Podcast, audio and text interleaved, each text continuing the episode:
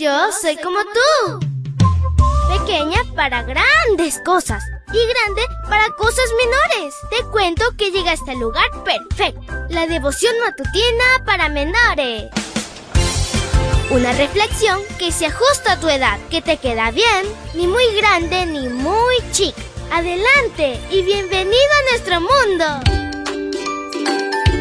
Hola, hola, amiguito y amiguita. Súper genial iniciar este lindo jueves contigo.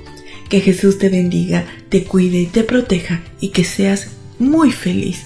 Te saluda tu amiga Linda.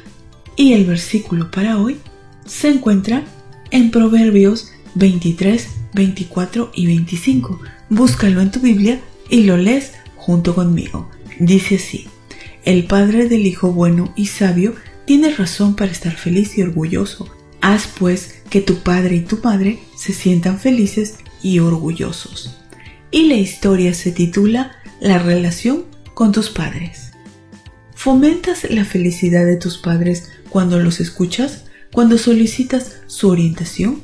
¿Cuando los tratas con respeto? ¿Los honras cuando los obedeces? La palabra griega para honor significa venerar, apreciar y valorar. El concepto de la honra a los padres no es opcional, es uno de los diez mandamientos. Incluso en el Nuevo Testamento aparece esta orden. Hijos, obedezcan a sus padres como agrada al Señor, porque esto es justo. Efesios 6.1. La instrucción también es para los padres, de tal manera que es un mandamiento de dos vías. Para que exista armonía en la familia, los padres deben ser sensatos en cuanto a las demandas a sus hijos de acuerdo a su edad y el ejemplo que les den. Ustedes padres no hagan enojar a sus hijos, sino más bien edúquenlos con la disciplina y la instrucción que quiere el Señor.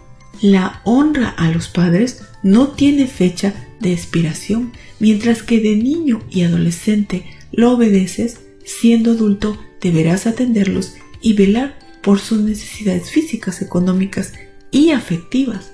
Atiende a tu padre que te engendró, no desprecies a tu madre cuando sea anciana. Proverbios 23, 22.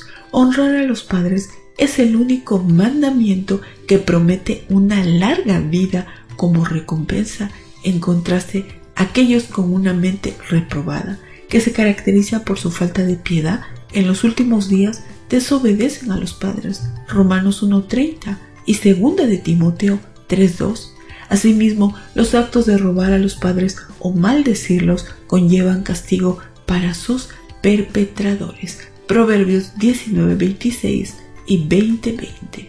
Jesús mismo se sometió a sus padres terrenales y desde luego a su Padre Celestial. Es importante honrar a nuestros padres, así como nos esforzamos por glorificar a Dios mediante nuestros pensamientos, palabras y acciones. Aprender a obedecerlos resultará en respetar a tus maestros, autoridades gubernamentales y reglas de convivencia social. Mantener el lazo con tus progenitores fomenta el amor, la protección y la seguridad para cada miembro de la familia. Esto solo puede lograrse a través del amor que Dios derrama en nuestros corazones. En Romanos 5.5 dice, porque Dios ha llenado con su amor nuestro corazón por medio del Espíritu Santo que nos ha dado. Querido Padre, gracias por este hermoso día y hoy te damos las gracias por nuestros padres que nos aman de una manera incondicional. Si en algún momento hemos fallado, perdónanos Señor y ayúdanos a amarlos en la infancia, en la juventud y en la adultez y que podamos cuidarlos siempre y darles todo nuestro amor. Te lo pedimos en el nombre de Cristo Jesús.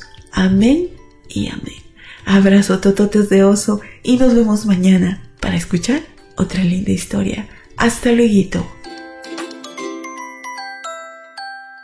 Creciste un poco más. ¿Qué? porque crecer en Cristo es mejor. La matutina de menores llegó por el tiempo y dedicación de Canaan Seventh Day Adventist Shores and Dear Ministry.